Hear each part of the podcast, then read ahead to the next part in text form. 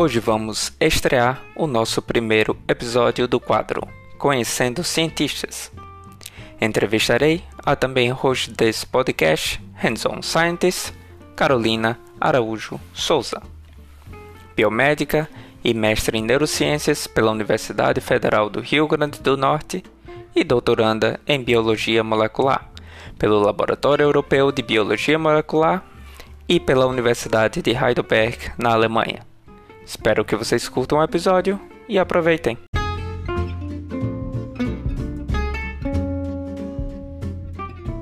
Olá, Carol! Olá, vamos, Arthur! Vamos fazer o nosso primeiro episódio do podcast. Bora lá. Tá. A ideia, como a gente já falou no trailer, né? A ideia da, desse bloco do podcast é a gente saber como é que é a vida pessoal do cientista, né? É, como é que ele se torna um cientista e por que, quais foram os interesses dele de fazer ciência. Hoje eu vou entrevistar a Carol e a gente vai fazer essa linha de, de tempo com ela, de todas as escolhas que ela fez na vida dela. Ok?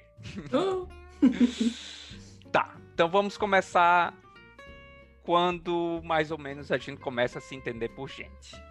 Ensino médio, final do ensino médio, tentando o Enem, ou na minha época, que eu sou velho, o vestibular, né? Na minha época era, era vestibular ainda também. Vestibular, olha aí. Não somos Eu novinhos, sou não. velha também. E aí, como é que foi pra você? Assim, como é que foi o seu ensino médio? Qual era a tua ideia de faculdade? Como é que foi? Uhum. É, quando eu estava no ensino médio, eu sabia mais ou menos coisas que eu gostava e coisas que eu não gostava de jeito nenhum. Mas ainda assim eu não tinha uma ideia muito clara do que eu queria fazer, porque as disciplinas que eu realmente gostava era biologia, geografia e literatura. Então como é que você acha uma carreira que encontra, né, todas essas essas disciplinas? Era difícil. E aí eu comecei a pensar, ah, será que é biologia? Será que é biomedicina? Será que é medicina? Será que é psicologia? Eu acabei tirando biologia porque eu não queria trabalhar com plantas. Eu sabia que eu queria é, trabalhar com o corpo humano. Então ficou os outros três, né? É, biomedicina, medicina e, e psicologia. E aí, quando eu estava terminando, no último ano mesmo do, do ensino médio, eu comecei a ouvir falar sobre neurociência, na verdade. E aí eu achei muito interessante, mas eu comecei a, tá, mas o que é que eu vou fazer com isso? É, O que é que eu posso ser se eu estudar neurociência depois, né? É, e aí eu comecei a, a também a pesquisar é, quais bacharela, bacharelados eu poderia fazer para depois ir para para um, uma carreira em neurociências. E aí eu fiquei mais entre biomedicina e psicologia e tirei medicina porque eu achei que ia ser uma uma é, uma carreira muito voltada para a clínica. E eu eu assim estava meio em dúvida. Talvez poderia ter escolhido. Acho que hoje em dia eu olhando retrospectivamente que eu conheço vários médicos que, e médicas que são cientistas também, é, talvez não teria sido uma má escolha. Um, mas eu acho que eu, pensei mais em ir para a carreira científica naquele momento já. Eu já tinha um pouco de noção assim que eu gostava de estudar e que eu eu tinha interesse assim em continuar uma, uma possível carreira acadêmica. Então, eu acabei. Eu, na verdade, eu fiz dois vestibulares. Eu fiz o vestibular na UFRN, né, na Federal do Rio Grande do Norte, é, para biomedicina. E eu fiz um vestibular que tinha na Federal da Paraíba, que chamava é, alguma coisa assim, vestibular seriado, que você tinha que fazer provas a cada ano do ensino médio, primeiro ano, segundo e terceiro. E no, mas você só, só precisava escolher a carreira no final. Então, o primeiro e segundo ano eu fiz, mas não sabia o que eu queria ainda. E no terceiro ano eu tinha escolhido psicologia lá. É, mas lá eu acabei não passando. minhas notas no primeiro e no segundo ano não foram boas o suficiente. No terceiro ano, que eu estava mais focada né, em passar em vestibular, as notas foram melhores, mas não foram boas o suficiente. E um problema do, de, da época de vestibular é que você se preparava muito para a prova específica, né? Acho que uma vantagem do Enem é isso, que é uma coisa mais geral e você acaba se preparando para uma prova só. É, e aí talvez tenha mais chances, não sei. Mas na, naquela época, eu lembro que quando eu estava no, no pré-vestibular, é, os professores meio que tentavam entender qual era a, a lógica da prova que eu estava aplicando para eu me preparar para aquela prova. E, e eu estava me preparando, o meu foco principal era o FRN. Eu, eu já sabia que tinha o Instituto de Neurociências é, lá, e eu pensei, ah, talvez se eu ficar aqui por Natal, eu sou de Natal, né? Então, se eu ficar aqui em Natal mesmo, é, eu vou poder estudar neurociências depois ou alguma outra carreira e tal. Então, meu foco principal era o FRN e eu não, acabei não me preparando tanto assim para essa da, da Paraíba, né? E acabei não passando lá também. E aí, pronto, eu é, na, na biomedicina eu fui aprovada e. E pronto. É, nos, é, eu já tô vendo que. A... Eu já tô vendo que você era muito mais madura do que eu no ensino médio, porque eu não pensava em nada disso. É uhum. incrível que você já tinha alguns interesses bem é, à frente da, do que geralmente se tem no ensino médio. Na verdade, eu não sei do, se é geralmente, talvez seja só eu que não pensava nessas coisas. Mas como é que era, como é que foi assim, os, os teus estudos? Você era uma aluna aplicada desde, desde cedo? Assim, no primeiro, segundo, terceiro ano? É, ou você tinha disciplinas assim que você não ia muito bem? Eu, no geral, eu sempre gostei muito de estudar, de aprender, mas claro que eu tinha disciplinas em que eu era né, melhor do que em outras. Eu tinha mais facilidade com, como eu falei, com biologia, geografia, literatura, história também, português, inglês. É, mas eu não tinha tanta facilidade assim com as exatas. É, matemática, para mim, sempre foi a matéria que, que me assombrava o tempo todo. É, e acho que muito em parte porque eu não consegui entender muito a aplicação da matemática no meu dia a dia, sabe? Eu, eu vi essas outras matérias, biologia, geografia, como uma coisa mais palpável, e a matemática para mim era uma coisa muito abstrata, sabe? E eu até gostava muito de física e química, mas às vezes quando precisava de mais matemática, eu já criava esse bloqueio. E eu acho que eu eu gostava quando, tipo, explicava fenômenos da natureza, e eu achava muito interessante. Mas quando começava a colocar muita matemática, já criava um bloqueio e eu, eu acho que eu não, é, não aprendi tanto quanto as outras matérias. Não sei, não sei se eu. É. Enfim, eu consegui passar, né? passar na escola. Aprendi alguma coisa, pelo menos naquela época.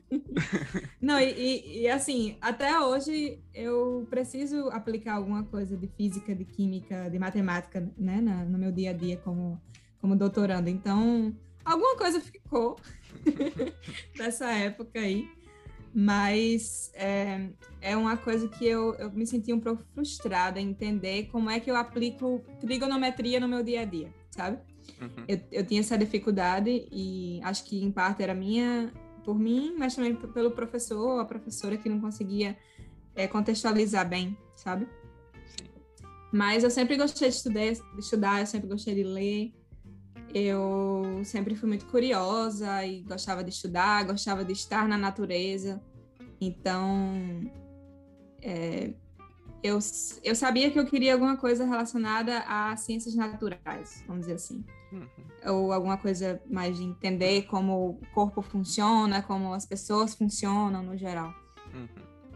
É, eu pergunto, eu insisti um pouco nesse aspecto do, de como você se percebia como um estudante no ensino médio, porque é interessante que a gente vê pelo menos a minha ideia hum, quando eu era adolescente de ver um cientista ou na televisão ou qualquer coisa do tipo é que é aquela pessoa extremamente inteligente que foi é, inteligente a vida inteira e não é bem assim, né? Então é, eu conheci inúmeras histórias e a minha pessoalmente e agora a sua que tá, tinha matérias que era bem ruim, tinha dificuldade e tal, mas isso não significa de modo algum que você é, não possa se especializar numa área que não vai utilizar tanto aquele tipo de conhecimento básico e que você não vai ser bem sucedido é, no futuro.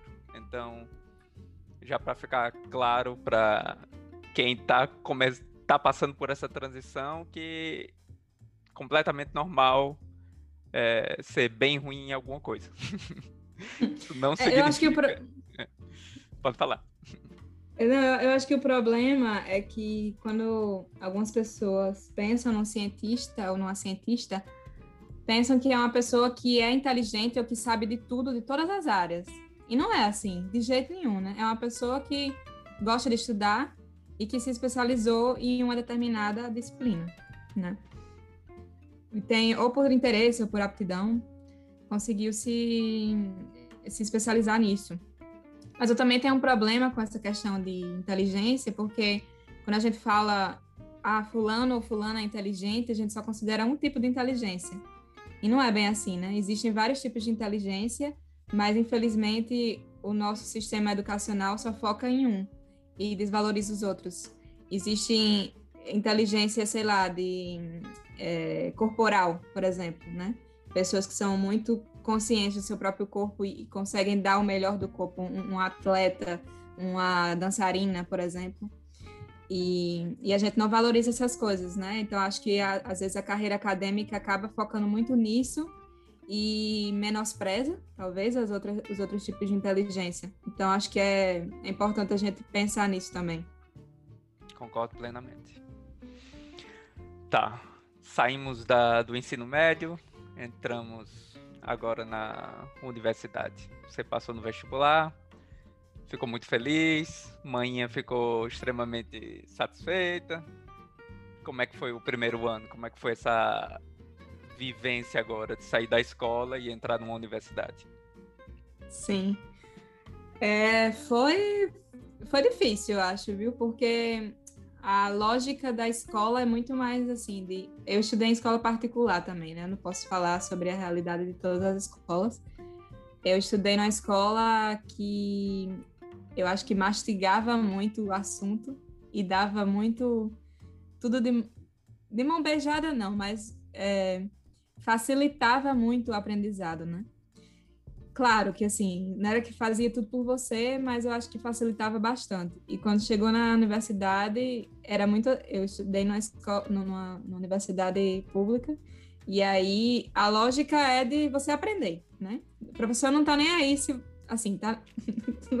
não é que não tá nem aí. Eles, o professor, a professora se importa que você aprenda, mas o objetivo não é você passar na disciplina. Não é só esse, né? É outra lógica. E aí é, eu lembro que era assim, eu teve um, uma das primeiras disciplinas que eu fiz foi genética, genética básica, e o professor simplesmente trazia uns exercícios, não dava aula de jeito nenhum, ele só dava o exercício e a gente que tinha que, que resolver o exercício, e era isso, a aula era isso. E, e a gente ficou, assim, eu e outros colegas ficamos revoltados, tipo, essa pessoa está recebendo salário público e está aí, não faz nada, só faz sentar nesse, nesse é, birô, birô? É, birô. escrivaninha. sentar na escrivaninha e não faz mais nada, tipo, a revoltada, né? Hum. É, bem com a mentalidade de, tipo, eu tô pagando, sabe? Sim. Coisa de de, é, de quem estudou, talvez, né? De quem estudou em, em escola particular. É, e aí, eu ainda não concordo totalmente com esse estilo dele. eu acho que só dar o exercício, tipo, se vira, não é talvez uma, uma boa estratégia. Mas é, eu entendo melhor a importância de, de ser mais autônomo na própria educação, sabe?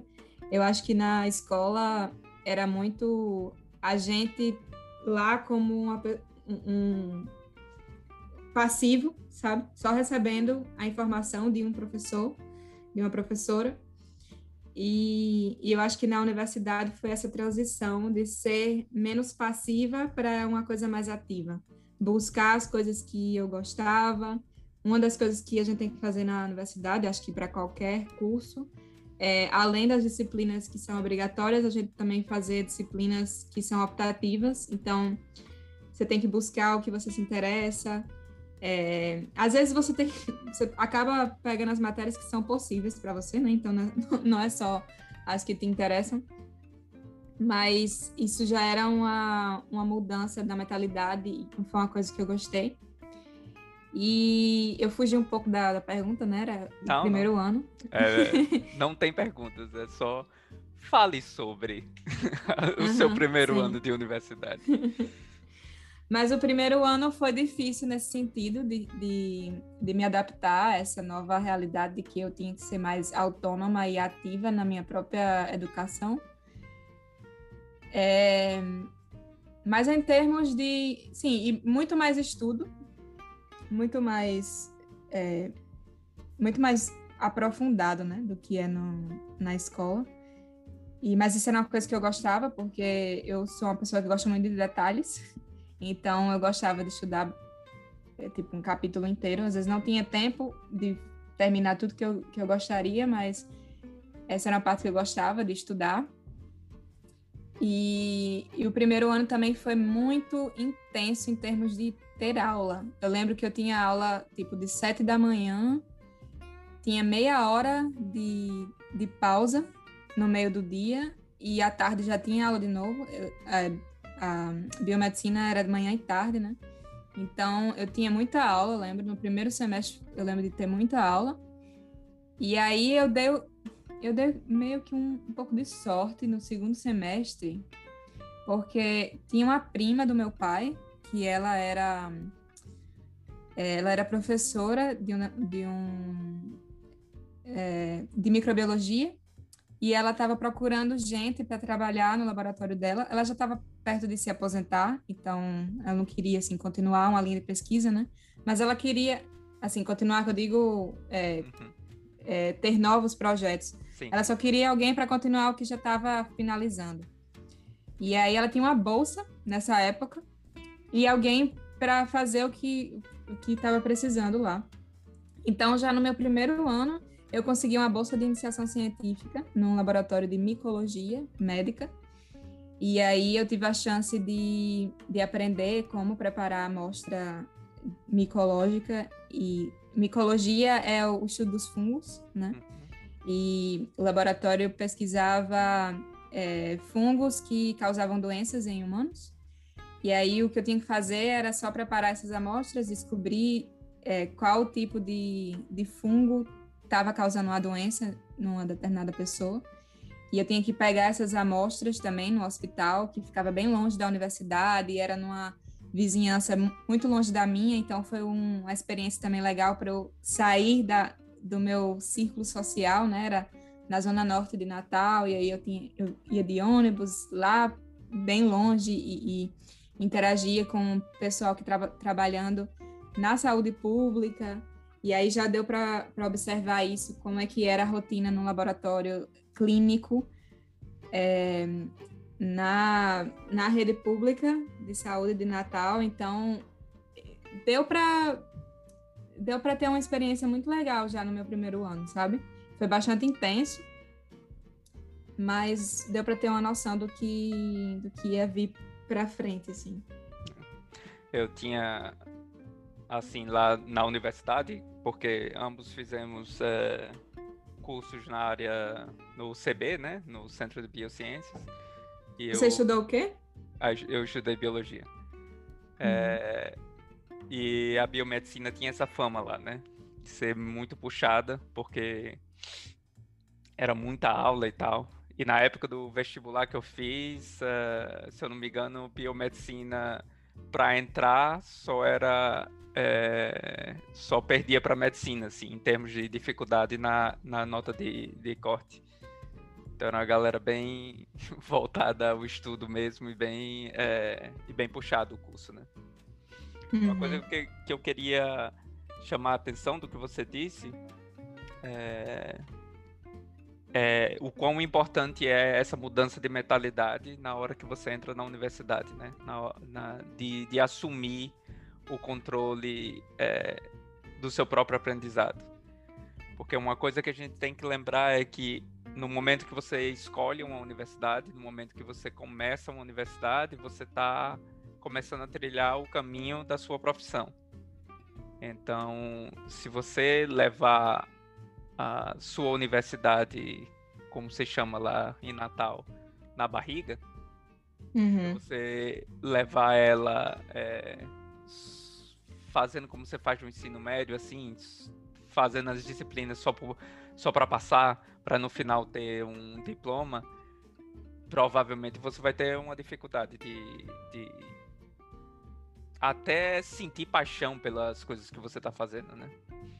Uhum. Uh, e outra coisa que eu queria chamar a atenção é, é que você, já dando um spoiler do final, você escolheu a área mais voltada para neurociência.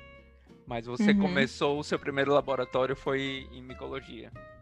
Sim. Então é muito importante você usar o bacharelado, você usar a graduação para você ter o máximo de experiências possíveis. Porque a uhum. universidade, é, em especial a universidade brasileira, é, tomara que volte né, um pouco de dinheiro para a universidade brasileira, mas ela lhe dá um leque de liberdade que você não encontra em quase canto nenhum. Assim, a liberdade que você tem de ter experiências e de fazer a própria ciência já no começo da graduação é uma coisa impressionante.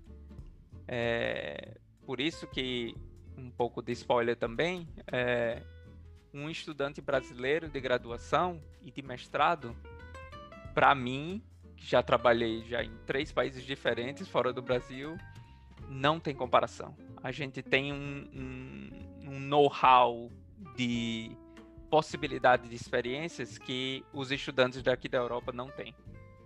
Então isso é muito importante. Então, né, o, ao ouvinte, faça uso disso.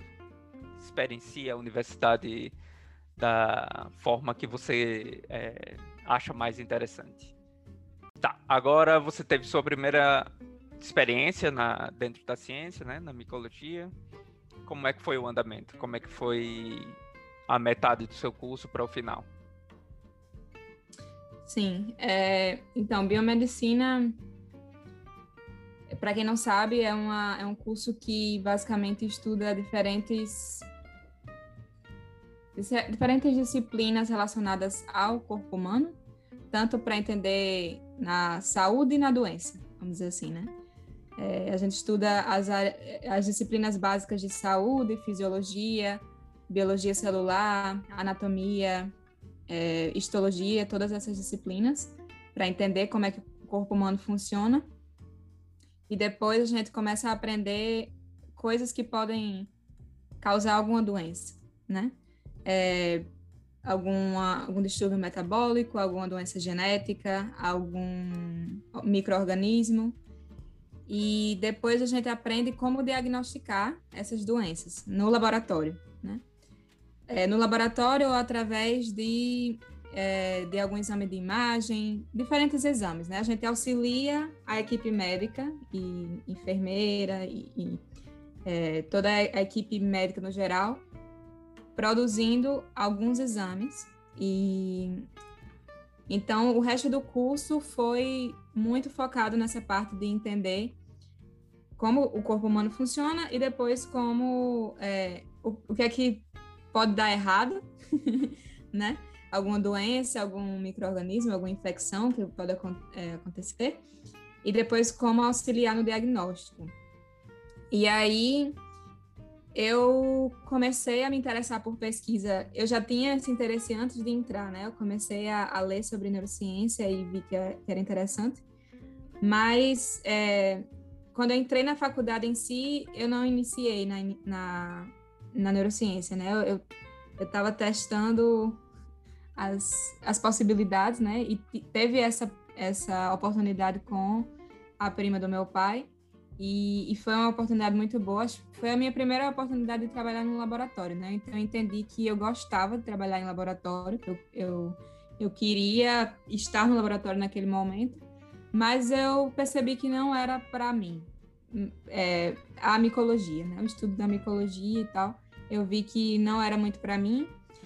E, e, e, foi uma coisa meio coincidência, assim. Ao mesmo tempo em que eu estava percebendo que a micologia não era para mim, eu vi uma é, um, um, um pôster na universidade oferecendo uma vaga de iniciação científica em neurociências, na época o Instituto de Neurociências de Natal, é, e era para trabalhar, aliás, era um, a propaganda era uma coisa bem vaga, assim, sabe? Iniciação em neurociências nesse instituto.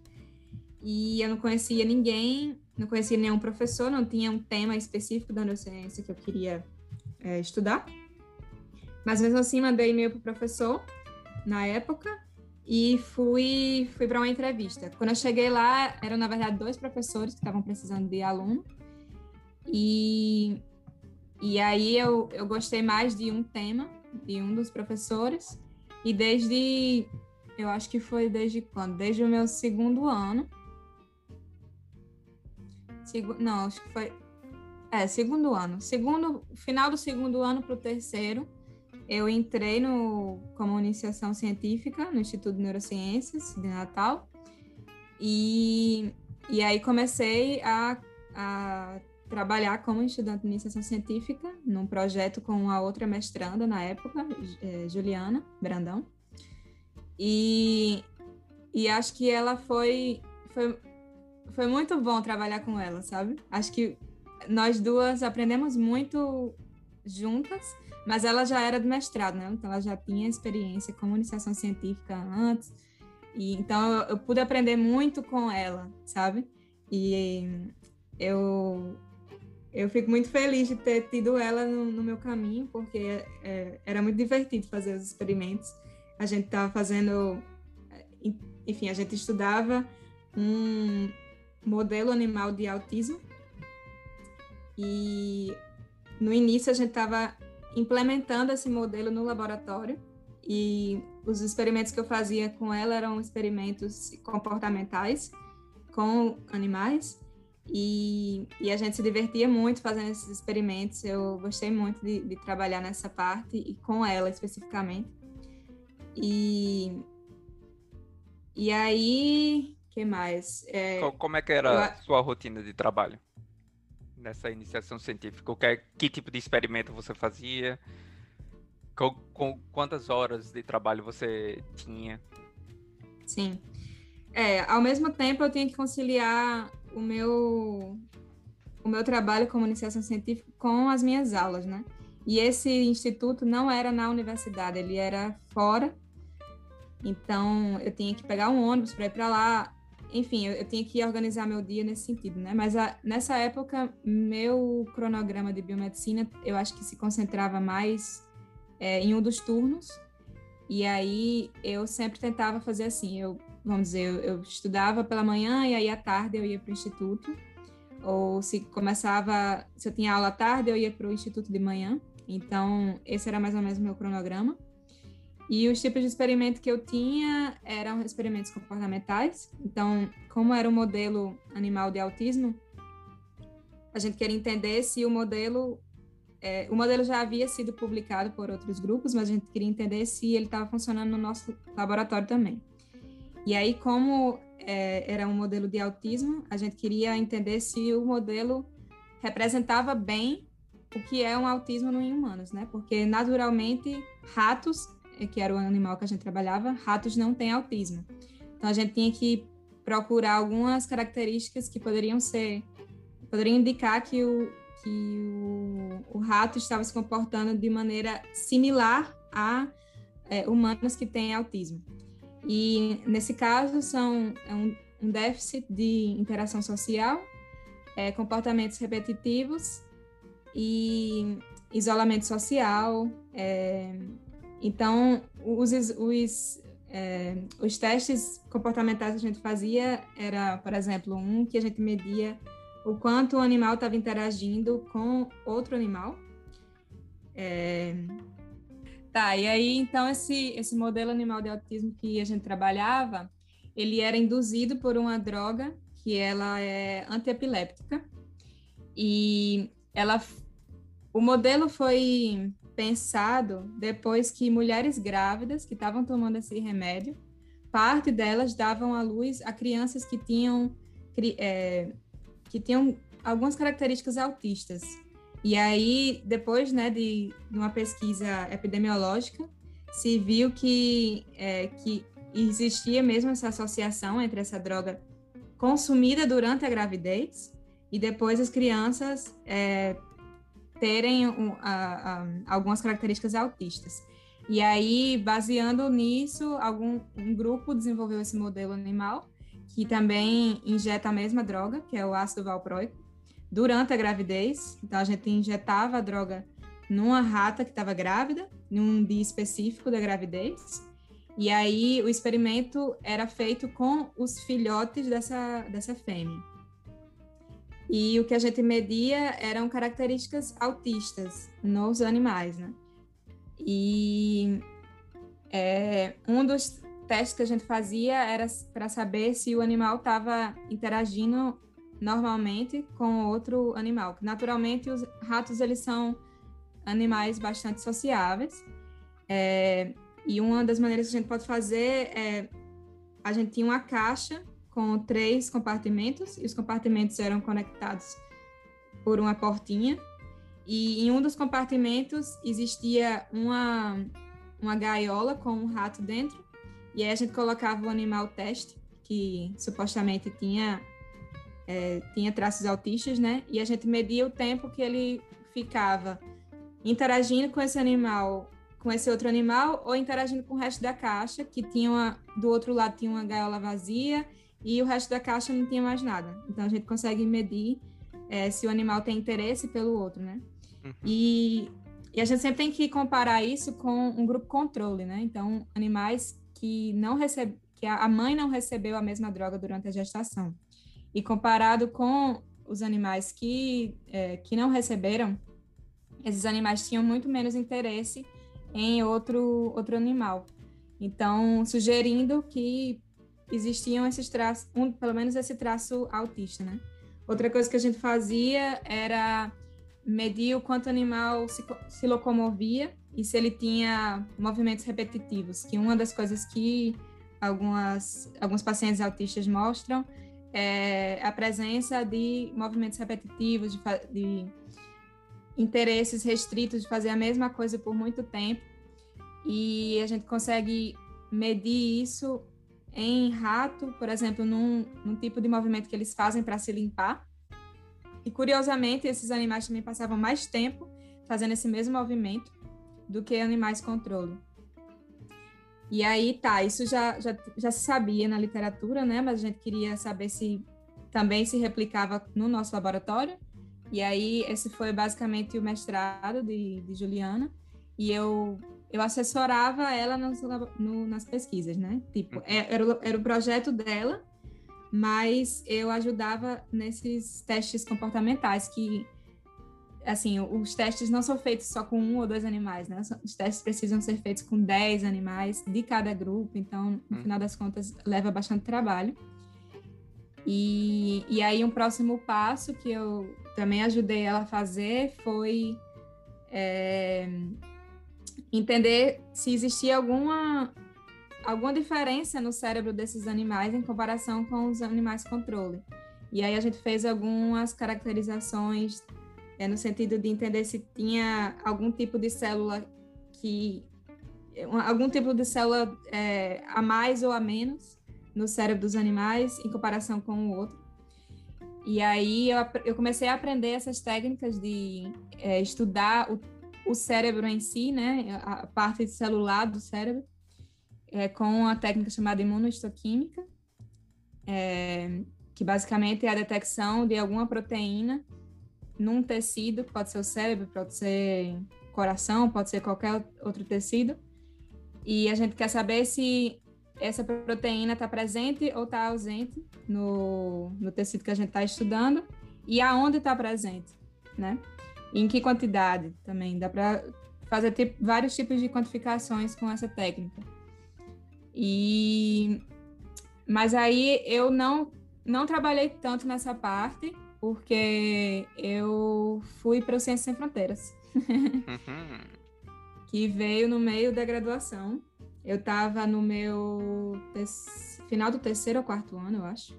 Não me lembro mais.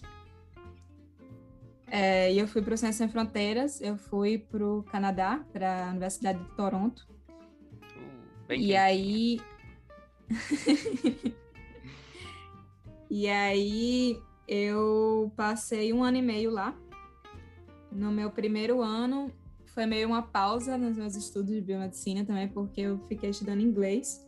Eu já tinha um certo conhecimento de inglês, mas para o nível universitário eu não tinha. Então, era parte do programa do Ciências Sem Fronteiras também. A gente passa, foram acho que três meses só estudando inglês acadêmico, né?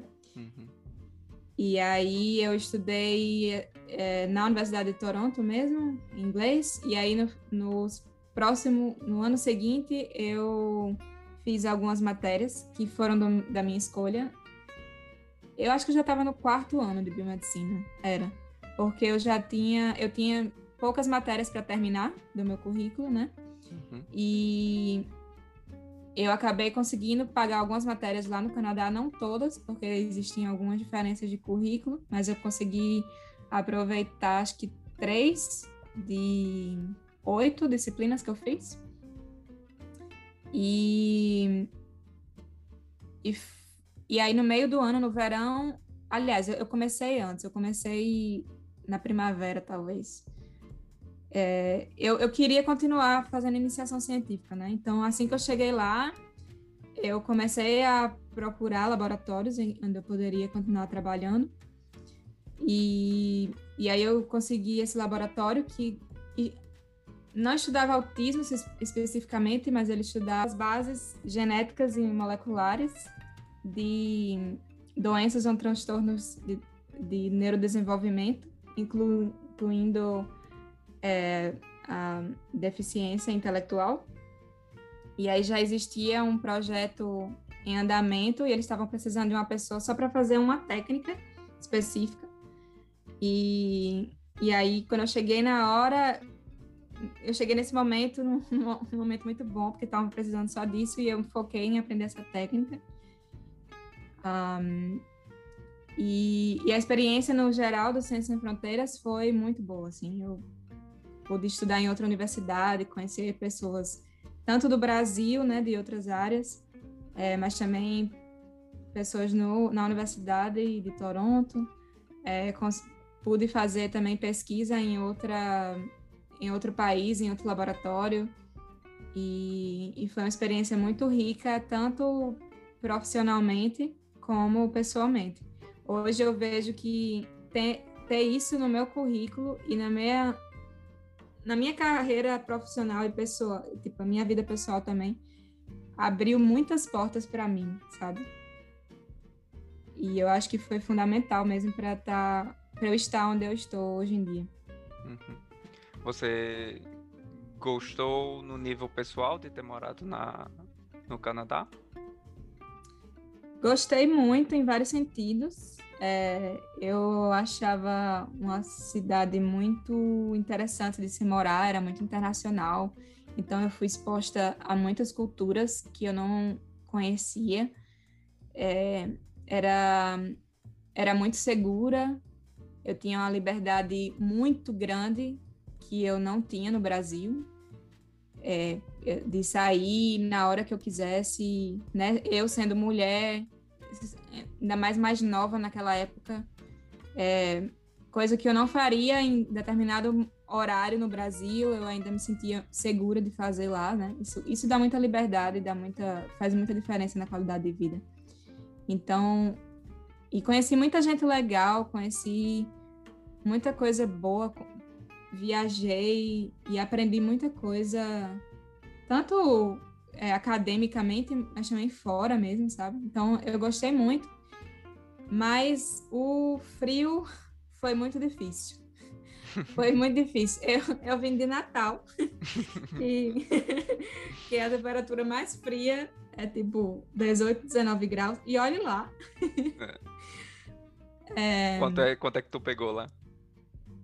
Eu peguei o menos 37. Ah, meu Deus do céu. Que é isso? Nunca vou esquecer disso. Sim, eu, antes de ir para lá, pô, eu não, não consegui entender como é que as pessoas tinham essa. Eu tinha ouvido falar, né, dessa depressão de, de estação, sazonal, de estação, né?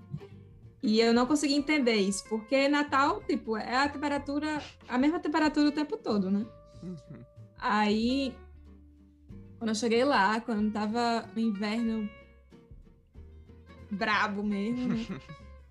eu eu fiquei muito desmotivada, sabe, para sair de casa. Era uma luta mesmo, tipo, muita neve para enfrentar e, e, o inverno em si, o inverno pesado, ele muda o humor das pessoas, no geral. Não necessariamente todo mundo vai ficar depressivo, mas eu acho que todo mundo fica com um humor meio afetado, né? Sim. E, e assim, a natureza tá toda morta. o povo vestido, todo mundo vestindo preto, de mau humor. Não tem como ficar feliz, né? Uhum. Ainda mais que, assim, tem muita gente que gosta de inverno, né? No Canadá ou em países que tem inverno mais, é, mais forte porque eles também gostam de esportes de, de inverno, mas nem isso eu também gosto. então, para mim, era. Meu Deus. não gostei, não gostei dessa parte. Gostei de muitas coisas, mas o inverno era muito. Foi, foi muito difícil. Ah. E... Você também teve experiência inverno, né? Então você sabe. A gente, a gente fala sobre isso no meu episódio. Mas só pra dar um spoiler, eu tive uma amiga na, na Suécia que ela fez esse intercâmbio lá pro Canadá. Então, uma sueca reclamou do frio no Canadá. Aí daí você tira como é que o, o, nível do frio que é, né, lá. Sim, sim. É. Eu acho que eu já estou no meu limite aqui na Holanda e, e para o norte eu não vou mais. Sim. É, mas assim, só para também não, não, não, assustar quem quer ir para o Canadá. É, não é menos 37 o tempo todo, não. Pelo menos, em, pelo menos em Toronto, né? Se for lá para, sei lá, é, Manitoba, Quebec, pode ser que seja. Mas em Toronto a temperatura é um pouco mais amena, é menos 10. Mas é um, é um país que, que acolhe muitas pessoas. Então eu me sentia muito. Tá, eu, eu, também posso, eu só posso falar por Toronto, que também era muito internacional, né? Mas eu acho que é, é, é a realidade também de Vancouver, por exemplo, e de Quebec. Uhum. É, desculpa, de, de Montreal. É, as cidades que são maiores, né? E eu acho que é um país que recebe muito bem é, pessoas estrangeiras e eu me sentia muito parte daquela daquela é, globalização toda, sabe? Aquela, uhum. Aquele grupo muito internacional. Então, isso, essa foi uma coisa que eu gostei muito de lá também. É, eu posso estar falando besteira, mas eu acho que é cerca de 40% da população canadense é de imigrante. É uma, uma porcentagem muito, muito grande. Não sei se é 40%. Hum. Posso estar falando besteira. É, eu não sei os dados, mas. Uhum.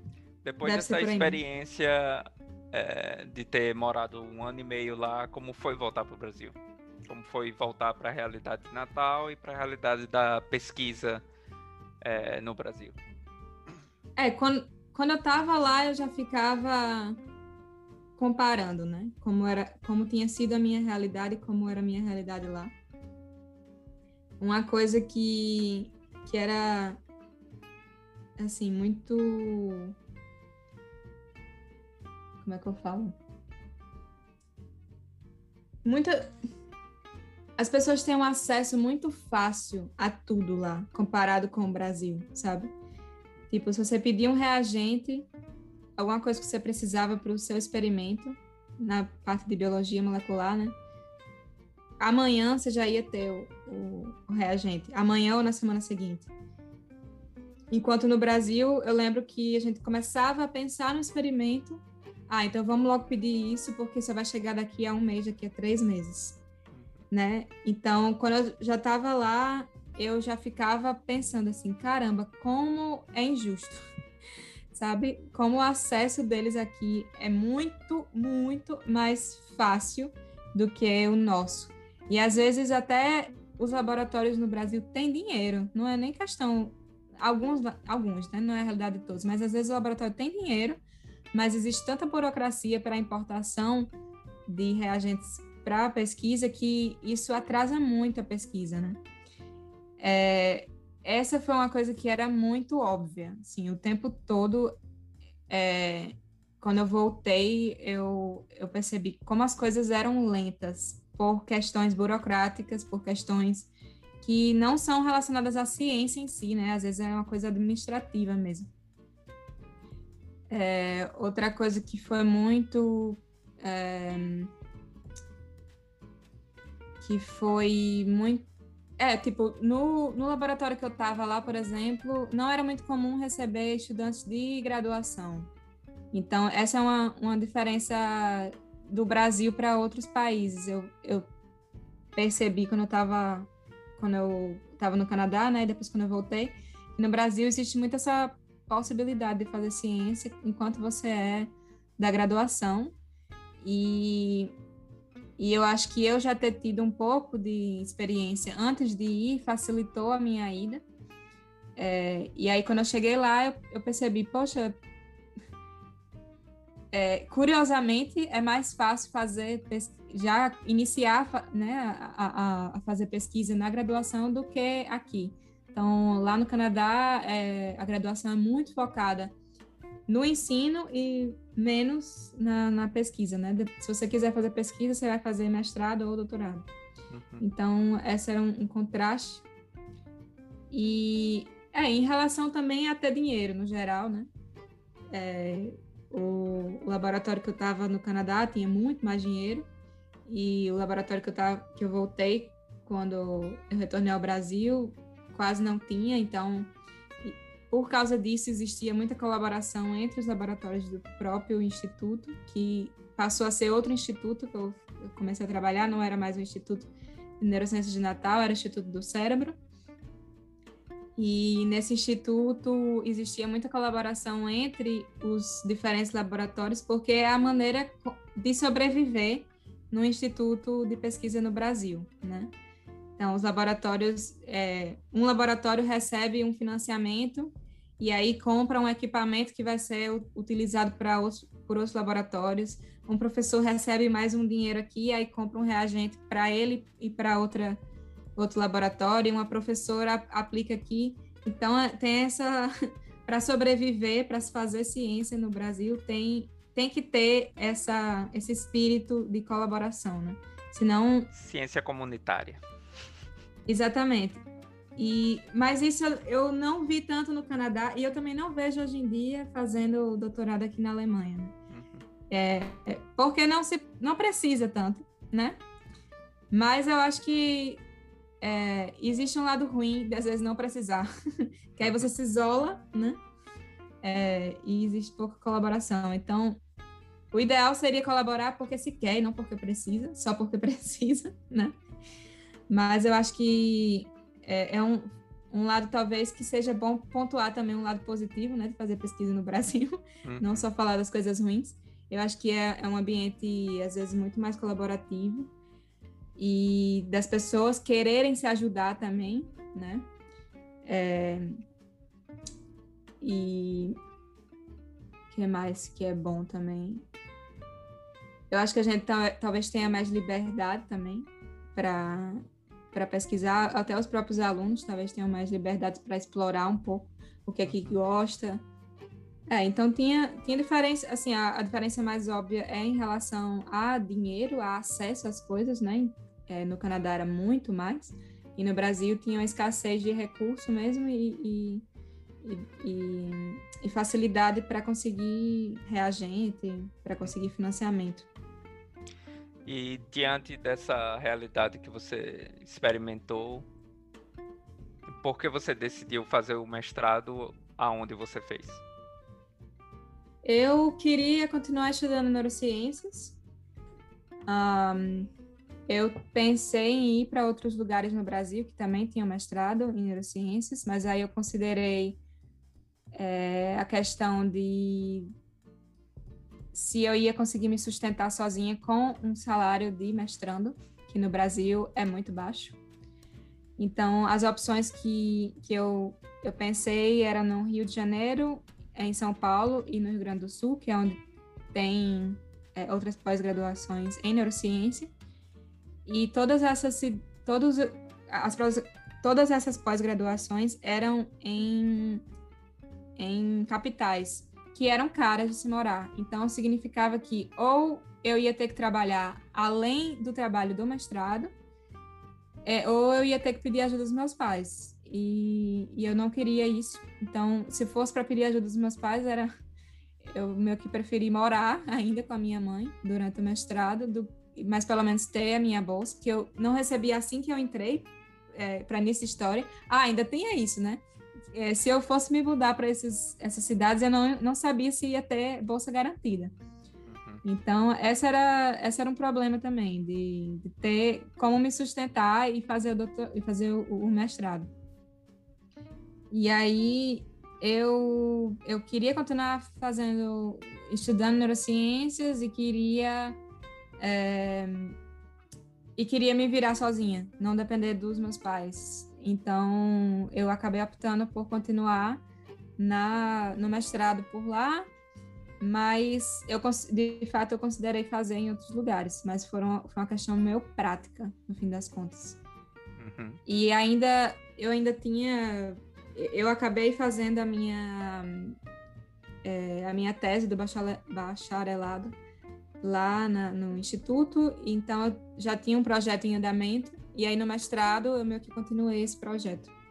Uhum. Você conseguiu publicar? Não.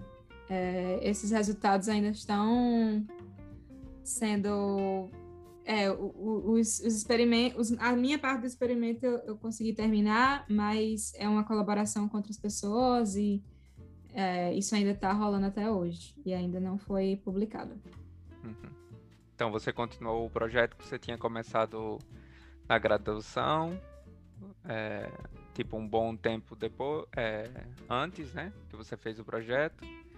Ainda uhum. era em, em, colaboração com Juliana? É, quando, eu, quando eu fui para o mestrado, a gente se ajudou. É, eu ajudei ela em alguns, algumas coisas, ela me ajudou no meu mestrado. Na época, ela já estava no doutorado, quando eu entrei no mestrado, né? E aí a gente se ajudou, inclusive é, se a gente conseguir publicar esses resultados, vai ser um artigo com, com ela também. Ah, legal. Uhum. Aí o seu mestrado foi um mestrado em neurociência feito no Instituto do Cérebro da UFRN. Isso. Aí você fez essa entrada no mestrado é, como? É por prova, por... Como é que foi essa entrada? Sim. Primeiro é, foi uma seleção por uma prova, uma prova escrita e múltipla escolha, eu acho. Era uma prova, é, primeiro uma coisa escrita, né? E, e aí essa era a primeira seleção e os aprovados nessa prova, que era de conhecimentos gerais e, e de, e de neurociências. É, depois disso, houve uma entrevista com os professores que estavam selecionando alunos no momento, e depois com o orientador que eu estava interessada em fazer o mestrado, né? E aí, então, foi uma mistura de prova escrita e entrevista. Você lembra como se foi difícil, se foi simples, quanta gente tinha tentando a mesma posição?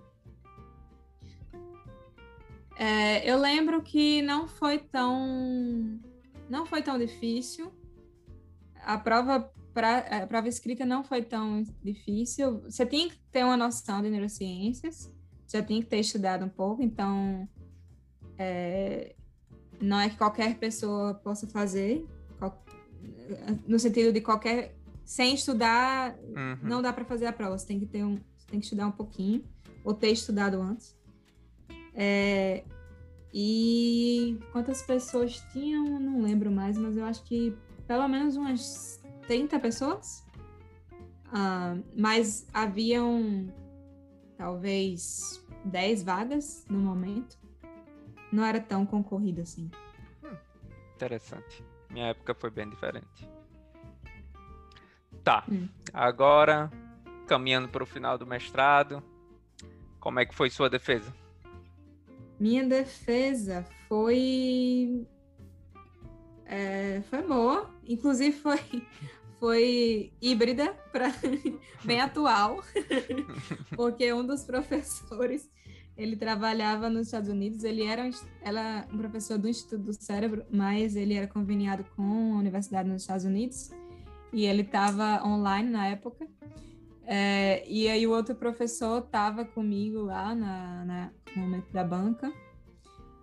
E eu acho que a defesa correu bem. Eu, enfim, para o mestrado você se prepara dois anos, né, para se defender. Então, o, o, durante o mestrado eu tive disciplinas tipo focadas em neurociência e focadas em é, em tópicos que eram importantes para a minha, minha dissertação.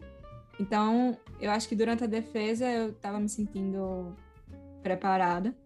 E eu acho que, no geral, claro que eu fiquei nervosa, eu sempre fico nervosa quando eu tenho que, que apresentar em público, mas o fato de eu ter me preparado antes e muito para o dia, né? Eu acho que isso ajudou bastante e acabou que eu que eu estava mais calma no momento. É, e acho que no final das contas a, a defesa foi boa, né? Foi longa, porque geralmente no Brasil as defesas são longas. Acho que foram umas duas, três horas de, de arguição. Aliás, não, é, defe... não lembro mais quanto tempo foi a apresentação, talvez meia hora e uma hora e meia de arguição. É, mas eu acho que foi bem. Quando eu conto como é que é a defesa no Brasil para o povo daqui, eles não acreditam, não. Sim, sim, eu aqui também. É. De mestrado, né? De mestrado. Aí, a de mestrado é mais longa que a do doutorado daqui. É, pois é.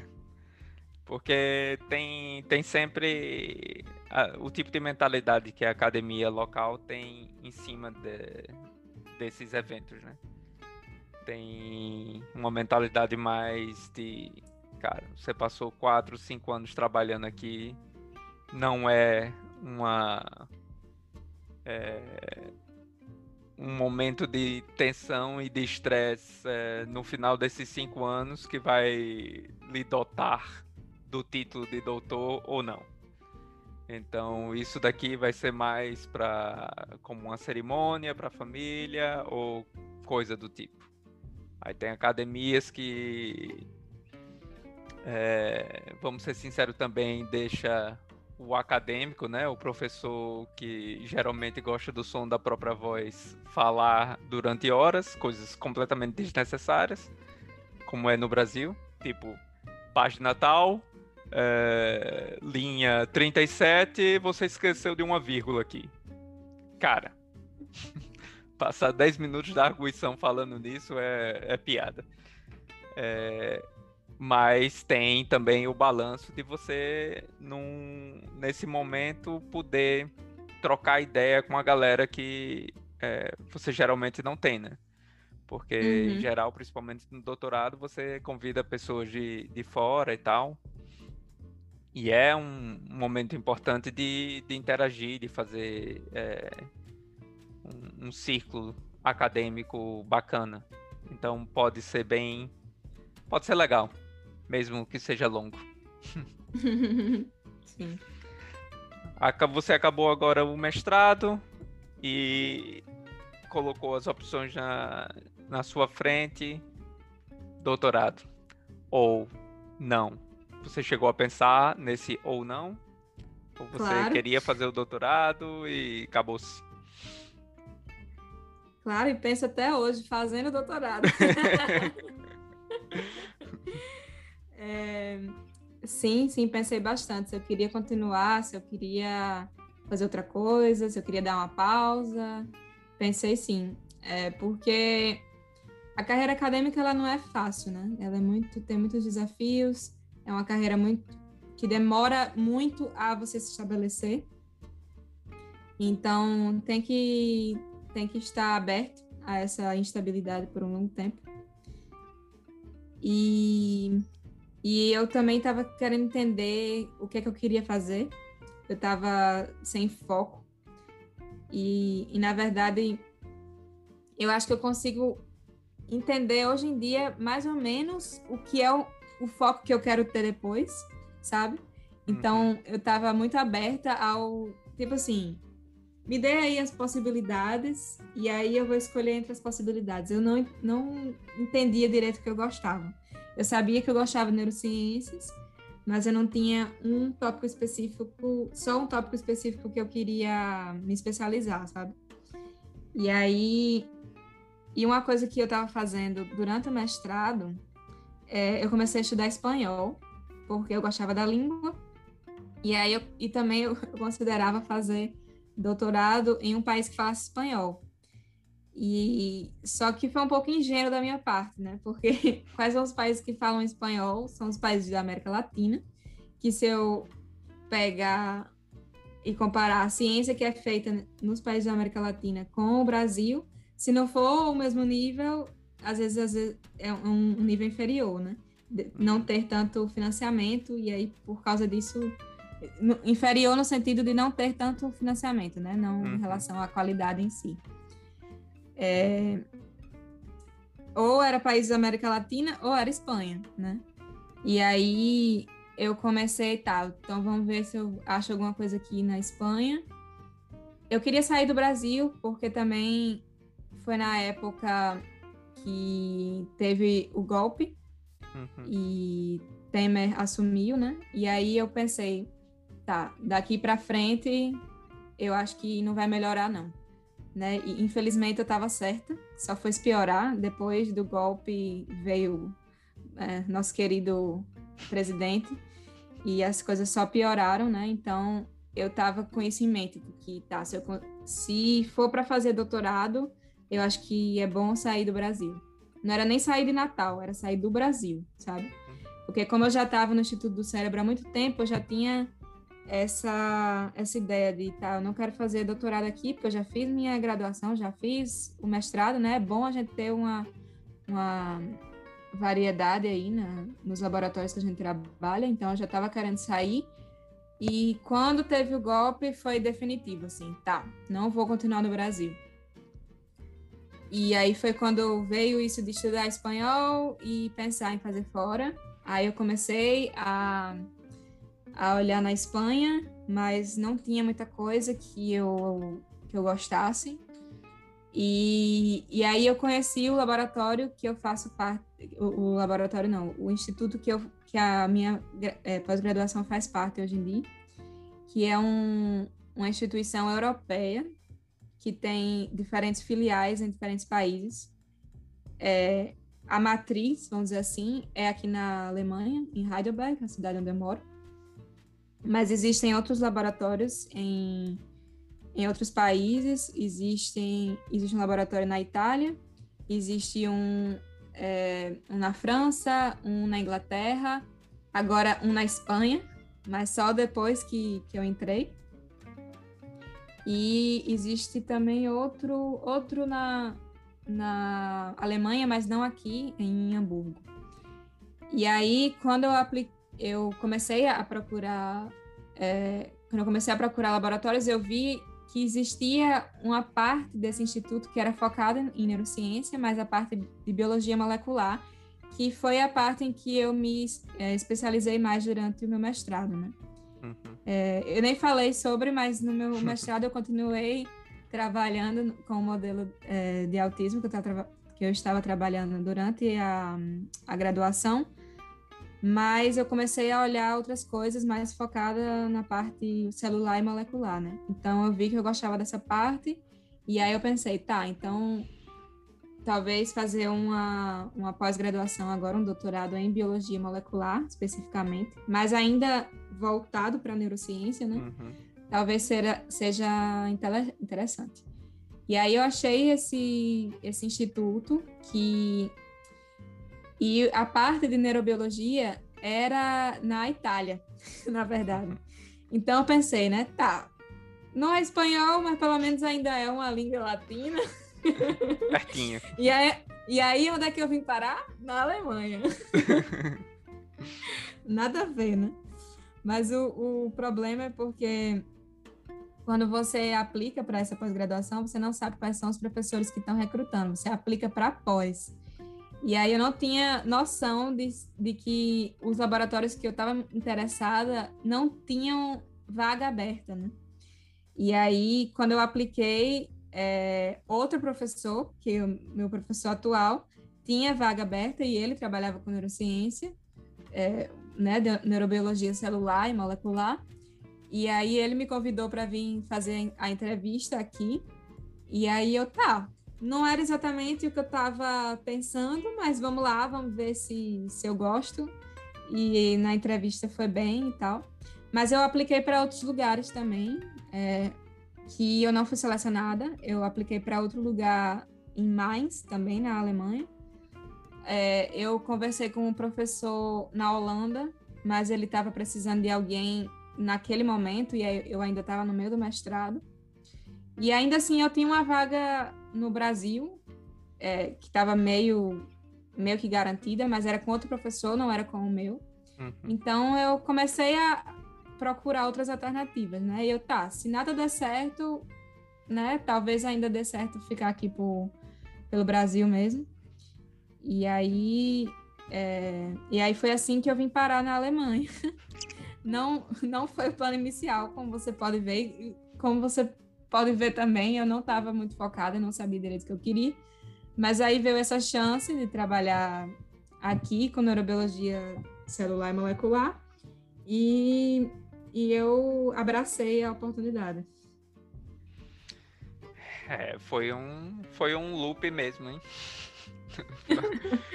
Tava pois mirando é. na, na Espanha, então veio a Itália e acabou acertando na Alemanha. Pois é. é bom que é, que é tudo ali no mesmo continente. Bem, bem linear. Mas onde é que era? Na, na Itália? Em Roma. Hum. na, na verdade, não, é, não, era Roma, Roma, é uma cidade perto, cidadezinha perto, Monterotondo. É, mas é tipo meia hora de Roma, de trem, alguma coisa assim. Hum. Massa. Mas você acabou. Mas aí, hoje em dia. Ah, desculpa. Pode falar. Não, hoje em dia esse professor é parte da minha, do meu comitê de acompanhamento. Ah. Ele, ele não foi meu orientador, mas ele, ele tá, pelo menos, de alguma forma me acompanhando. Uhum. Mas você não chegou a ir lá para fazer nenhum experimento, coisa do tipo, não? Não, não, não. Entendi. Então você acabou na famosa Heidelberg. Sim. Universidade de, sei lá, 700 anos. Como é que é morar em Heidelberg? É uma cidade muito boa de morar, é muito calma, muito verde, é muito segura. Então, a qualidade de vida, para quem gosta de uma qualidade de vida né, calma e tranquila, é, é, muito boa. E é uma cidade em que você dá para para andar de bicicleta o tempo todo e você consegue ir se locomover de um lugar ao outro, tipo, a gente brinca que em 15 minutos de bicicleta você está em qualquer lugar na cidade. Uhum. E, então isso é muito bom, né? Eu, eu vou de bicicleta pro laboratório, em 10 minutos eu tô lá. E é muito conveniente, né? Então, é uma cidade bastante internacional, apesar de ser pequena, porque aqui é um, um, centro de pesquisa, né? Tem, tem a universidade, que é a mais antiga da Alemanha, mas também tem outros institutos de pesquisa, tem o maior instituto de pesquisa de câncer da Alemanha, é, tem o instituto que eu faço a pós-graduação, que é o Instituto Europeu, é, o Laboratório Europeu de é, Biologia Molecular. Tem também alguns institutos Max Planck, que é um instituto de pesquisa que tem diferentes especializações, né? E, e aqui tem um tem um desses Max Planck para astronomia, tem um para biologia molecular também, é, tem um também de economia. Então, e, né, tem muitos, muitos institutos de, de pesquisa para uma cidade pequena, tem 1.600, não, 1.600 não, 160 mil habitantes. E então acaba que a cidade é bem internacional para esse porte, né? Uhum, uhum. É, e aí também tem a é, é uma cidade bastante como é que eu falo? É, bastante acadêmica nesse sentido, né? Sim. Então, é. é Praticamente 30% uma... da cidade gira em torno de, da universidade e dos centros de pesquisa, né? Sim, sim. Acaba sendo uma bolha acadêmica mesmo, sabe? Como é que foi formar círculo social uh, na Alemanha? Assim, sim. se você puder comparar com o seu período na, no Canadá? Olha, eu acho que eu dei sorte nos dois lugares, porque no Canadá eu, eu fui pelo Centro Sem Fronteiras, né? Então eu não fui sozinha. Eu acabei conhecendo muitos brasileiros, no fim das contas, mas pelo menos eu tinha amigos lá, não é que eu cheguei sozinha. Então, por causa do Centro Sem Fronteiras, várias pessoas chegaram comigo e aí eu conheci muita gente nessa. E aí depois eu comecei a conhecer outras pessoas no Canadá mesmo, né? Mas, por incrível que pareça, foi mais. Aqui já não tem tantos é, alemães de Heidelberg, mas foi mais difícil encontrar alguém de Toronto, no Canadá, do que aqui. é, a cidade é muito internacional, né? E hum. os amigos da época do Canadá que eu tenho até hoje é, não, não são pessoas canadenses com família canadense que estão lá há muito tempo, né? Eu tenho uma, uma, amiga que mora no Canadá há muito tempo, mas os pais já, já vieram de fora, né?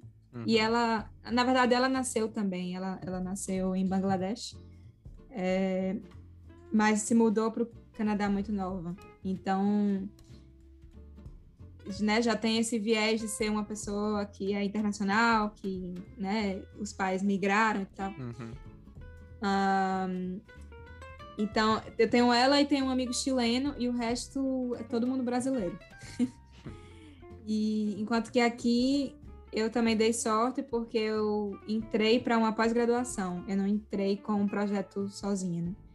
Aqui na eu acho que uma diferença que tem no Brasil, por exemplo, é que geralmente as pessoas entram para uma pós-graduação e aí você pega o projeto que tá na, já está disponível na pós-graduação. É muito raro que alguém vá com uma ideia de projeto, consiga financiamento sozinho e faça a pesquisa toda, né? Uhum. Talvez isso seja mais comum em humanas, por exemplo, mas em biologia, ciências naturais, eu acho que eu, pelo menos, nunca ouvi falar no Brasil. Uhum. Mas aqui existem as duas possibilidades, assim, de é, tanto você propor um projeto sozinho ou sozinha e você conseguir financiamento, ou você entrar por uma pós. E eu entrei por uma pós. É, e então, tá. E, e, uma coisa também dessa minha pós é que a gente tem um curso introdutório nos primeiros três meses que faz com que a gente se conheça, né? Pessoas que estão vindo de diferentes áreas é, ficam lá três meses, como se fosse na universidade de novo. E então deu para conhecer muita gente. E, inclusive, esse é um dos intuitos desse curso, sabe? Não é só introduzir a parte científica mesmo, mas também fazer com que as pessoas se conheçam e criem um círculo social, porque é fundamental durante a, a pós-graduação de que a gente tenha também um apoio pessoal, né? É, e, e, foi fundamental para mim também, eu, eu, posso dizer isso, ter conhecido essas pessoas durante esse, esse curso. E são pessoas que muitas delas eu tenho convívio até hoje, né? Uhum. Então, eu acho que nesse sentido eu dei sorte, mas eu tenho amigos aqui, por exemplo, que é, entraram em outro tipo de pós que não tem um curso como esse. Então, para eles foram mais foi mais difícil fazer amigos, sabe? Uhum, uhum. É, então, eu acho que eu dei sorte, mas é, é, se comparado com essas pessoas que não tiveram essa chance. Sim. Uma coisa que a gente não mencionou anteriormente foi essa parte social e a parte de manter sanidade. Como é que você manteve, antes da gente entrar a fundo no doutorado, como é que você manteve a sanidade durante o seu mestrado? Como é, como é que, o que é que você fazia, tipo, fora desse mundo acadêmico? Sim. É, eu gostava de nadar, então eu fazia natação, eu, eu fazia aula de natação e depois de um tempo eu comecei a nadar com amigos na, no mar. É, essa era uma das coisas. Eu gostava. O espanhol mesmo em si também era como um hobby, eu achava legal. Então, era algo não relacionado à ciência que eu fazia, né? Então, já era legal. E, e eu gostava de sair com os meus amigos, eu sempre estava encontrando amigos. Eu eu estava na. Eu, né, eu dei a sorte de fazer mestrado ainda na cidade em que eu cresci, né? Então, eu tinha amigos que não eram só relacionados ao mestrado, mas amigos do tempo de escola, por exemplo, do tempo da faculdade. Então, eu tinha um círculo social muito maior do que eu tenho hoje, e isso também era fundamental para é, para minha sanidade e também ainda tinha minha família, né? Então eu tinha o apoio pessoal muito grande, tinha bastante conforto se comparar é, né, com outras pessoas, porque como eu estava ainda morando com a minha com a minha mãe. Eu, eu não tinha muitas coisas para me preocupar, como outras pessoas precisam quando estão morando sozinha. É, minha mãe era minha colega de casa, né? então, só que uma colega de casa muito melhor, né?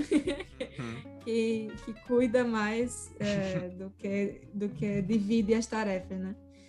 Então, eu dei eu, eu, eu, sou muito grata por isso, né? Por ter tido essa, essa oportunidade e por pelos meus pais terem, terem me dado bastante apoio nas minhas decisões.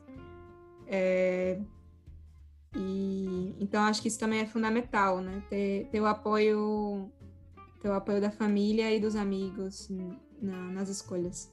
Uhum. É, eu estresso isso porque geralmente a gente se foca muito nessa parte do estudo, nessa parte de adquirir o diploma e de vislumbrar o nosso futuro profissional.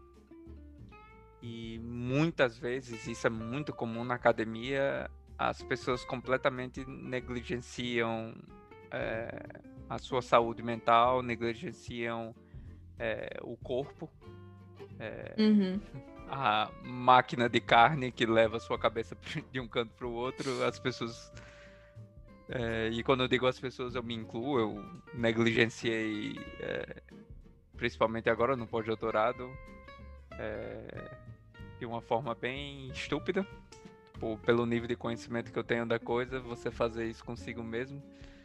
É, então é por isso que eu estresso essa parte. É, é muito importante quando a pessoa está até tomando as decisões aonde ela quer morar, onde ela quer trabalhar, para onde ela está tentando, colocar em mente é, que você precisa de um círculo social, que você precisa cuidar do seu corpo, você precisa é, cuidar da sua mente. Porque Tem um senão. hobby, né? É. Porque senão o, a máquina de, de carne vai ruir e não vai ser fácil de sair dessa do fundo do poço, né? Sim, sim. É, a minha, minha história no doutorado foi. Não foi tão. Não foram só flores como no mestrado em, rela, em relação a isso, né? Acho que no mestrado eu tive. Tá, não foram só flores. Eu tive dificuldades no mestrado. mas eu acho que eu consegui manter a sanidade mental muito mais do que no doutorado. Muito porque eu tinha esse apoio pessoal, né? E eu tinha também um conforto muito grande e, e é, eu tinha mais tempo, às vezes também, de fazer alguma coisa extra, né? E agora no doutorado, eu nos meus primeiros anos foram muito difíceis para eu me adaptar à nova rotina e, e também para eu me permitir ter esse tempo, sabe? Porque às vezes eu até tinha tempo, mas eu ficava me sentindo culpada por não estar trabalhando, Cara, sabe? Isso, isso, é muito comum e muito louco. Como Sim. a cabeça da gente funciona, cara. Impressionante. Uhum. Essa, esse culto a workaholic que vem muito da cultura brasileira e influenciada por tudo que a gente tenta copiar da cultura americana, né? É, Sim. Esse culto do, do trabalho completamente fora do, do comum. É, isso é uma idiotice sem tamanho. Eu me lembro várias vezes que eu cheguei na Europa e ficava é, julgando a galera que vinha trabalhar e saía depois do expediente. Como assim? Saindo depois do expediente, vocês têm todos esses recursos aqui, saindo depois do expediente. Depois de muito tempo morando aqui, eu, meu irmão, essa galera sabe viver, velho. e, tipo, a idiotice é, foi a minha de ter, sei lá, trabalhado até 10 horas da noite. É, mas cada um, cada um, né? Depende do uhum. que você quer pra, pra sua vida e tal. E qual foi o seu projeto? O que é que você escolheu para fazer no doutorado? É, o quanto de poder você teve sobre o seu próprio projeto? Como é que foi? Uhum. É, não, eu tive um certo poder, assim, porque assim que eu entrei no laboratório, meu orientador me deu opções, não é que eu só tinha um projeto, né? Ele, ele me deu opções e aí eu, eu tinha, acho que foram três opções para decidir. Eram projetos, um era totalmente, é, tipo, só estava no campo das ideias ainda, que foi o que eu peguei, inclusive. é, um estava meio caminho andado, mas não era exatamente um tema que eu me interessava. E outro também, é, outro também era um outro tema que não me interessava tanto assim. E, e aí o meu laboratório, ele estuda como o cérebro regula a temperatura corporal. E no meu projeto de doutorado, eu estou investigando o papel de moléculas que são produzidas tanto dentro do cérebro como por outros órgãos, é, são chamados órgãos endócrinos, que são basicamente órgãos que, que produzem hormônios. É, por exemplo, o pâncreas é um órgão endócrino, o próprio tecido adiposo, o estômago, enfim, é, além de fazer outras atividades, eles também produzem hormônios, que são moléculas que vão agir em outros órgãos para, sei lá, controlar o metabolismo, controlar algum comportamento, né? E essas moléculas são liberadas no sangue para agir em outro órgão. E mas as moléculas que eu estou interessada, elas são elas podem ser produzidas em outros órgãos, mas elas estão chegando lá no cérebro. E aí a minha pergunta é qual é o papel dessas moléculas, sejam as que são produzidas no cérebro ou no, em outros órgãos, que elas são como se fossem pequenas proteínas, então o nome delas é peptídeos. As que são produzidas no cérebro são chamadas de neuropeptídeos, e as que são produzidas é, mais exclusivamente fora do cérebro eu só chamo de hormônios peptídicos. E, e já existem alguns relatos sugerindo que essas moléculas são importantes para o controle da temperatura corporal. E aí eu estou estudando especificamente quais são as moléculas que são liberadas no cérebro, na região que é responsável pela regulação, regulação da temperatura corporal, que é o hipotálamo. Tem uma, o hipotálamo ela fica, ele fica na base do cérebro é, e é uma estrutura que está responsável pela, pelo controle da homeostase no geral. Então, não somente relacionado ao metabolismo, mas também a regulação do sono, é, da ingestão de água, da, do comportamento parental, né, o cuidado é, de, dos pais com os filhotes, por exemplo, é, comportamento sexual também. E mas o que a gente está interessada é como a temperatura do corpo é mantida, né? E por que, que isso é importante? É, nós mamíferos, nós somos animais homeotérmicos, então a gente precisa, a gente mantém a nossa temperatura corporal ao redor de uma temperatura, tipo, em humanos, por exemplo, é 37 graus, mais ou menos. E isso é importante porque muitas das moléculas que existem no nosso cérebro, oh, desculpa, no nosso corpo, elas é, precisam de uma temperatura ideal para funcionar de maneira de maneira eficaz, né? Então, e também a gente é, Tá, me enrolei aqui. a gente precisa manter essa temperatura corporal para que nosso organismo funcione de maneira correta, né? De maneira adequada. E aí, pronto, quando você vai no médico, uma das primeiras coisas que eles fazem é medir, uh, se você vai no hospital, né? Uma das primeiras coisas que eles fazem é medir a sua temperatura, porque esse é um dos sinais vitais da gente, né? Não somente a taxa de respiração, de batimento cardíaco, mas também a nossa temperatura. Se a temperatura está alta, está baixa, isso pode significar algum, alguma desordem que está acontecendo no seu corpo.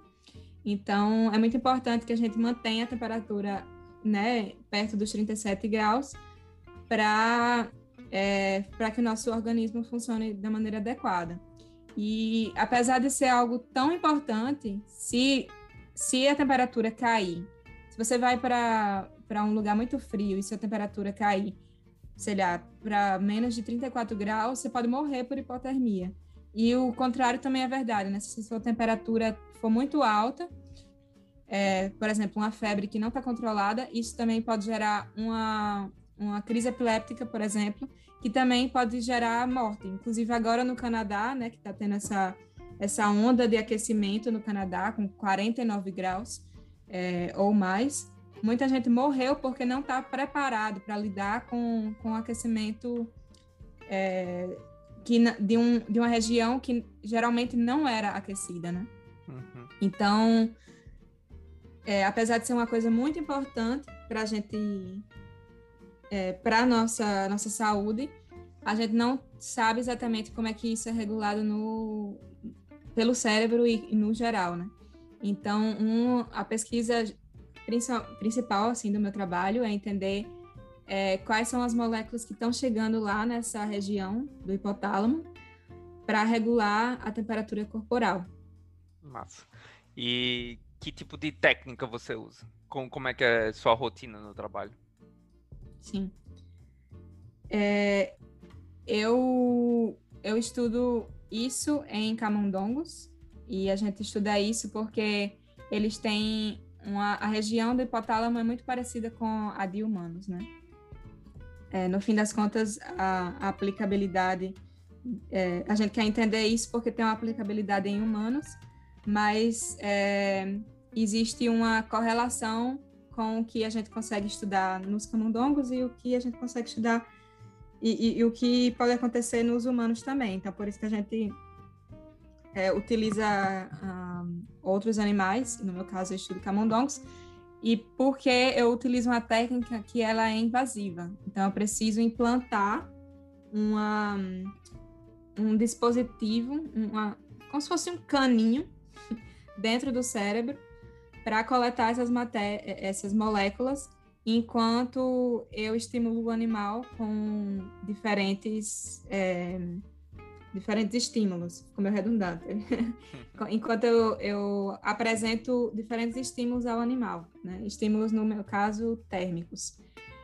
É, então eu trabalho com uma técnica chamada microdiálise, que ela permite a coleta de moléculas, no geral, em animais que estão acordados em livre, em livre movimento. Isso é muito importante porque a gente consegue é, fazer isso enquanto o animal está tá vivo, né? Está se comportando normalmente e enquanto eu também apresento um estímulo. Então, eu posso fazer as duas coisas ao mesmo tempo, né? Eu estimulo o animal e faço a coleta ao mesmo tempo. E aí eu posso correlacionar, ok, quando o animal não tinha é, nenhum estímulo, quais eram as moléculas que estavam chegando lá, e depois, quando eu apresento o estímulo, quais são as moléculas que, che que estavam chegando lá? São as mesmas? Se não, é, quais são, qual é a diferença? Existe diferença na quantidade?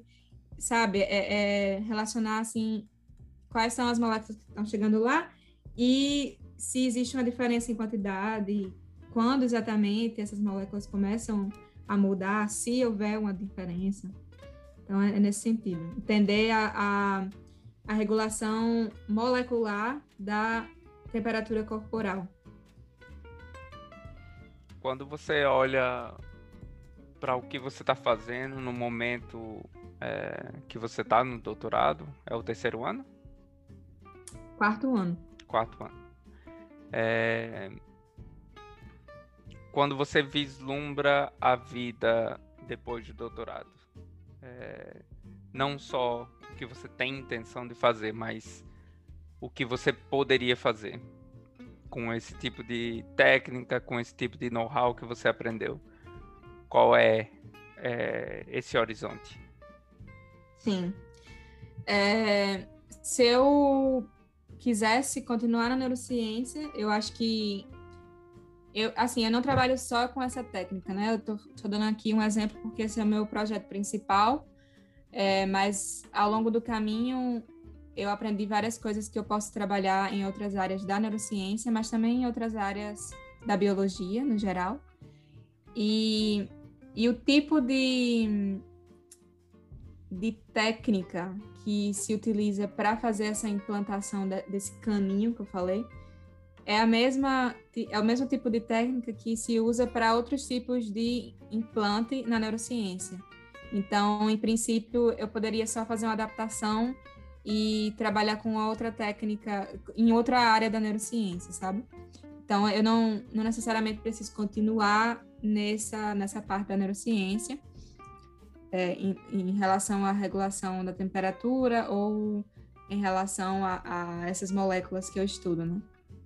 Então, existe um, um, uma quantidade de técnicas que eu fui aprendendo no, ao longo do caminho, que eu posso aplicar não só se eu, se eu quisesse continuar num pós-doc nessa área, é, que então seguir, né, se, se eu fosse continuar mesmo na, na área acadêmica, depois de um pós-doc, o, o ideal seria continuar nessa, nessa área e talvez né, conseguir uma, uma vaga como ou como professora ou como um líder de pesquisa ou é, supervisora, alguma coisa assim. Então é, é, mais ou menos essa a carreira acadêmica é, convencional, né? Mas é, uma coisa interessante de morar e fazer o doutorado aqui na Europa é que eu fui apresentada a muitas outras carreiras que eu não tinha noção no Brasil. Nem, nem tinha noção que, que eu poderia trabalhar, né? É, inclusive, quando eu, tá, quando eu pensava nessa parte de pesquisa e, e a, o tipo de pesquisa, eu faço a pesquisa básica, né? Mas quando eu pensava nisso, eu só pensava, tá, se eu for para essa área mesmo, eu só vou poder estudar e continuar na carreira acadêmica universitária, né? Eu não pensava que eu poderia usar as mesmas habilidades que eu estou aprendendo em uma indústria, por exemplo. E aqui na Europa existe essa possibilidade, porque alguém precisa testar os remédios, né, as drogas que são desenvolvidas na indústria farmacêutica ou indústria de biotecnologia, alguma coisa. em animais antes de ir para o humano. Então, há uma necessidade de aplicar o que eu estou aprendendo, por exemplo, não só na academia, mas também na área privada, né? E essa é uma coisa que eu não tinha noção quando eu estava no Brasil. E, e aqui também eu fui apresentada a outras áreas que são mais voltadas a, por exemplo, a administração, a, é, voltada à comunicação científica, voltada a políticas públicas mais relacionadas à ciência. É, que mais? É, é só, só sei isso. Então. Eu acho importante salientar isso, porque dependendo da opção que você fizer, dependendo das. É, não só opção, das oportunidades que você tem de fazer fora, uma coisa que hoje, é, depois de, de ter passado por esses, todos esses processos, que eu daria uma dica e, e, pux, e chamaria atenção é não só escolher a, o, o, o, sujeito de, de sua pesquisa, não só escolher a temática de sua pesquisa, mas também prestar atenção que tipos de técnicas você vai aprender no seu doutorado, é, porque isso é muito importante no pós. É, uhum. Isso é muito importante depois que você acaba o seu doutorado ou depois que você acaba o seu mestrado. A Sim. quantidade de oportunidades que vai se abrir é, para você, dependendo se você fez escolhas é, um pouco mais pragmáticas, é impressionante a quantidade de vaga que você vê para na indústria, para, por exemplo, da área de biologia molecular, é X. Você for para umas técnicas mais específicas dentro da neurociência que tem uma aplicabilidade acadêmica e só, é, você vai ter X dividido por 10 é, em termos de possibilidade. Então, é duas mensagens que, que eu queria deixar agora nessa é, nesse é, nessa vislumbração do que fazer depois do doutorado é, é que primeiro não só se faz ciência dentro da academia, se faz ciência uhum. dentro da indústria também. E esse é um outro mundo que você também pode explorar. E dentro da academia é, e dentro da indústria se requer alguns tipos de, de expertise é, diferentes. Então, durante a sua formação, mestrado, doutorado, sempre é bom prestar atenção no que são as possibilidades depois do que você está querendo atingir. Uhum, sim. Mas uma coisa que eu, eu gostaria de acrescentar é que no doutorado a gente também acaba aprendendo muita, muitas habilidades que não são só relacionadas à ciência especificamente, né?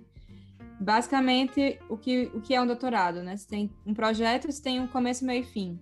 Você aprende a administrar um projeto. Então, você já sai com essa, essa né, habilidade, assim, de pensar, planejar, é, terminar um projeto, de, de escrever um relatório no final. Então, isso é uma habilidade, essas são habilidades que são importantes para muitos empregos, não só relacionados à ciência, e é, é algo muito importante também para a gente a gente também ter noção disso, né? O próprio a própria escrita também, é, a própria busca assim, de literatura também uhum. é algo que que a gente aprende é, durante o doutorado, assim, antes, né? Mas no doutorado acho que se intensifica. É, também apresentar nossos resultados é, é, algo que a gente é treinado constantemente, né? Apresentar para tanto para o próprio laboratório, mas também é, em conferências, em congressos. Então, a gente também é treinado a apresentar, e isso é uma outra habilidade que é importante para outros empregos, não só relacionados à ciência. E eu acho também que a gente está treinando o tempo todo a solucionar problema, né? Então, você sai uma pessoa que está acostumada a solucionar problema, a, a, é, a, é, a estar constantemente se é, atualizando sobre o que está sendo produzido. Então, você é uma pessoa que gosta de estudar, gosta de, de se atualizar, gosta é, é, e talvez não necessariamente goste, mas é, sabe como apresentar os resultados no final, sabe como escrever, sabe como é, fazer gráficos. Então, eu acho que a academia, o, o, o, o caminho convencional da academia, para ser sincera, ele não é um caminho para todo mundo, sabe? Eu acho que tem gente que, por interesse ou por é, até aptidão mesmo, às vezes é, prefere continuar em uma coisa mais técnica, hum. sabe? E porque no final das contas, se você for seguir a carreira acadêmica convencional, você vai ser um professor ou uma professora, mas se você tiver um laboratório, é, você vai administrar pessoas, né? Então, você não vai ser um cientista de bancada no futuro, uhum. né? São raras as pessoas que só que continuam só fazendo isso né? Uhum. São muito, muito raro mesmo. Então, no fim das contas, é, você acaba é, administrando pessoas e esse é um tipo de treinamento que a gente não recebe durante a graduação, durante a pós-graduação, em momento algum, é. né? Isso então... é bem então interessante porque o topo da carreira é para fazer algo que você nunca foi treinado para fazer. Pois é, é um é paradoxal. É. E então eu acho que a gente precisa de para algum, algumas profissões a gente precisa de um profissional que seja realmente altamente qualificado, né? Porque existem algumas tarefas que que requerem bastante detalhe, bastante específica especialidade em uma, uma técnica, em alguma coisa assim. E eu acho que o doutorado ajuda nisso mas não necessariamente a gente precisa de todo mundo, é, que, que todo mundo continue na academia, sabe? Hum. Então, eu acho que morar aqui e ter sido apresentada a outras oportunidades e possibilidades realmente expandiu meus horizontes. Massa. E aí, Carol? Quer deixar alguma outra mensagem final? Ou encerramos por aqui? pensar, porque eu não pensei em nada. é, eu acho que, que a ciência, ela, é, ela é uma carreira muito recompensadora, mas ela é uma essa recompensa ela vem em pequenos momentos, sabe? Então a gente sofre, sofre, às vezes talvez seja uma palavra muito dramática, mas a gente se frustra diariamente com coisas que não dão certo, com experimentos que não dão certo, com é, coisas burocráticas, um reagente que não chega no momento, é, uma, sei lá, se for no meu caso, assim, um, um animal que não, é, que não, so, não, aliás, vou falar isso não, sobreviver, não. Enfim, experimentos que não dão certo, reagentes que não chegam no momento. Então a gente se frustra bastante durante o, o, o processo, mas eu acho que quando vem esse momento de, de descobrir alguma coisa, de contribuir né, para o avanço do conhecimento, isso é muito legal. E se você acha que é uma pessoa curiosa e, e que tem é, que quer explorar algum tema, que é, é, que tem curiosidade para entender como as coisas funcionam, eu acho que vale a pena explorar, né, a carreira científica. Eu, eu, eu sou uma grande, grande entusiasta, eu acho que a gente precisa mais e mais investir nisso, de, de se conhecer, de conhecer o mundo ao nosso redor, para a gente entender também como a gente faz parte do, do universo, né? Tipo, entender a beleza também, né? De, entender e apreciar a beleza de, de, se, de se estar vivo no universo. E, mas eu não quero só falar as coisas boas aqui, eu quero dizer que existe muita frustração, existe muita injustiça na ciência, existe muita gente que vai lhe deixar para baixo no, no, caminho, então às vezes é um, um caminho também de, de muita, de, de construir bastante resiliência, né? É, mas também não quero romantizar o sofrimento, né? Acho que a gente uhum. também tem que pontuar os problemas para aprender com os erros e buscar soluções. E mas esses, esses são tópicos para os próximos episódios. é isso aí. Então encerramos por aqui e até a próxima. Até a próxima. Valeu, Arthur.